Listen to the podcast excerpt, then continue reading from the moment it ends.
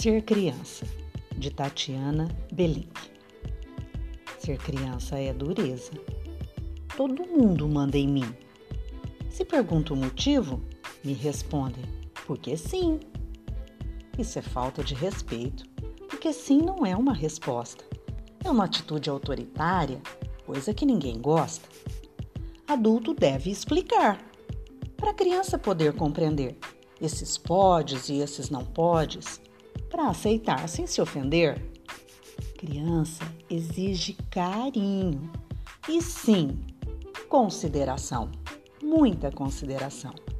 Criança é gente, é pessoa, não bicho de estimação.